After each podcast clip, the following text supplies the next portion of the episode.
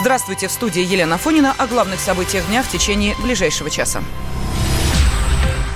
Россия инвестировала в экономику Казахстана 13 миллиардов долларов. Об этом рассказал президент Владимир Путин на форуме межрегионального сотрудничества. На встрече с главой Казахстана российский лидер также отметил, что страны готовы заключить новые коммерческие соглашения. На этот раз также подготовлен солидный пакет межведомственных, межрегиональных соглашений и коммерческих договоренностей. Убежден, что работа нынешнего форума внесет вклад не только в развитие связи по линии наших регионов, но и в целом будет способствовать дальнейшему укреплению всеобъемлющего российско-казахстанского стратегического партнерства. Россия и Казахстан тесно взаимодействуют по всем ключевым направлениям, в частности, по торгово-инвестиционной тематике. Товарооборот в прошлом году увеличился на 4,5% до 18,2 миллиарда долларов. Причем порядка 70% от этой суммы приходится именно на межрегиональные торговые обмены. Взаимовыгодные связи со всеми областями Республики Казахстан наладили 76 из 85 субъектов Российской Федерации. Россия крупнейший инвестор в казахстанскую экономику. Накопленные российские капиталовложения в Казахстане составляют 13 миллиардов долларов. Президент Казахстана поблагодарил Владимира Путина. Касым Жамар Такаев рассказал, что сотрудничество между двумя государствами улучшается по ключевым направлениям значительно расширилось торгово-инвестиционное взаимодействие.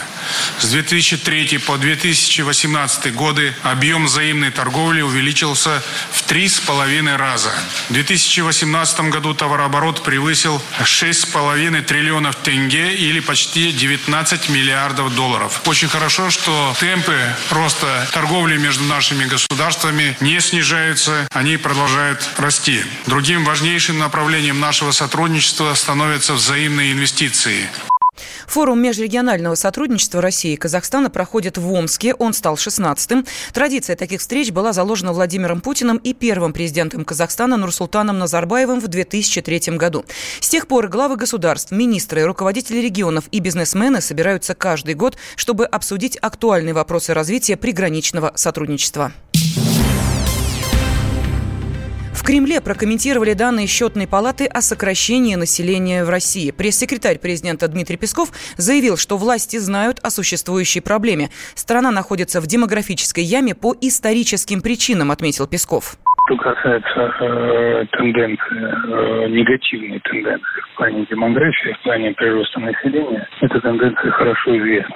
Была и ранее, в том числе она была известна в момент формулирования национальных проектов. Как вы знаете, один из них достаточно внушительный и крупный, именно посвящен вопросам демографии. Сейчас нет смысла перечислять весь набор мер по стимулированию рождаемости, поддержке многодетных семей и так далее, которые предусмотрены. Они уже неоднократно излагались э, именно министром и вице-премьером. Что касается самой тенденции, она хорошо известна. Мы действительно находимся в так называемой демографической яме. Президент неоднократно говорил на этот счет. Это яма, которая, во-первых, идет с военных лет, времен Великой Отечественной войны, потом яма начала 90-х годов, связанная с э, развалом Советского Союза. И вот эти две ямы сейчас, собственно, совпали по времени, поэтому наблюдается такая негативная динамика. Ранее в счетной палате предупредили о риске сокращения населения России. Согласно докладу ведомства, с начала года людей в нашей стране стало меньше на 52,5 тысячи. Ускоряющаяся естественная убыль населения фиксируется счетной палатой уже четвертый год подряд. За счет мигрантов этот показатель удалось компенсировать только на 76%.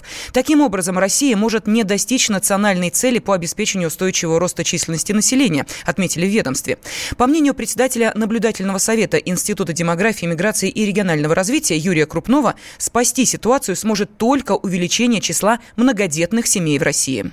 У нас отдельные псевдоученые пишут о том, что надо 10-20 миллионов китайцев пригласить из самых низких слоев населения в Российскую Федерацию. Кроме таких безумных предложений, единственный способ – это сделать ставку на многодетную семью. Основная проблема – это малодетность и во многом принудительная в социально-экономическом плане, в культурном плане малодетность, которая и обусловливает низкую рождаемость, снижение ее. Хоть это идет все по синусоиде, так сейчас вот э, дополнительный вклад вносят так называемые малочисленные поколения 90-х. Потом будет чуть получше, но все равно реально решения не будет по рождаемости. Только если четвертый ребенок при рождении, семья будет попадать в условный коммунизм, и финансовый, и социокультурный, и так далее, повышать ее статус, все, это и единственный способ вообще спасти русских, потому что иначе к концу столетия их останется половина русских. Еще не факт, сколько там русских будет среди нашего населения. И при наличии одной седьмой мировой суши существование русского народа будет несовместимо с малочисленностью и огромной сушей. При этом вокруг русский народ будет окружать миллиардные цивилизации. Я не говорю про Китай, Индию, англосаксонская 700-800. В Африке будет 3-4 миллиардных цивилизаций и так далее. Исламская цивилизация около полутора миллиардов. Поэтому вот, собственно, ситуация, которую надо понимать как абсолютный императив наш. Демографическое возрождение страны возможно только через многодетные семьи. По данным счетной палаты, естественный прирост зафиксирован лишь в 17 регионах, в то время как в прошлом году он наблюдался в 20 субъектах Российской Федерации. В Австрии задержали экс-чиновника Министерства культуры России за отмывание денег. Речь идет о бывшем директоре Департамента управления имуществом и инвестиционной политики Минкульта Борисе Маза. Об этом ТАСС сообщил источник в российских силовых структурах. Задержание Маза проходило не по запросу Москвы, хотя больше года назад он был объявлен в международный розыск с целью задержания и выдачи, добавил источник. Политолог Георгий Бофт считает, что Европа не будет передавать Бориса Маза России. Формально, во-первых, он уже отсидел один срок по прежнему а, обвинению. Во-вторых, э, он находится в розыске. Э, Россия подала на него в розыск, поэтому она юридически имеет право требовать его выдачи. С Австрией у нас хорошие отношения по этой части, но в данном случае речь идет о преступлении именно на территории Евросоюза, поэтому с какой стати его выдавать, он там, а теперь отсидит. У нас отсидел, там посидит. Маза стал фигурантом уголовного дела, в рамках которого бывшему замминистру культуры Григорию Перумову предъявлено обвинение в организации преступного сообщества и мошенничестве. Дело было заведено по факту хищения 450 миллионов рублей, которые были выделены на строительство комплекса зданий и фонда хранилища Эрмитажа. Мы вместе дожили до понедельника. Вовремя рассказали тебе о главном во вторник, среду и четверг. А теперь встречай пятницу! На радио «Комсомольская правда» новая программа. Каждую пятницу в 8.00 Сергей Мардан и Надана Фридриксон. Три часа самого острого эфира. Мардан и Надана. В программе «Опять пятница». Взболтай и можешь смешивать.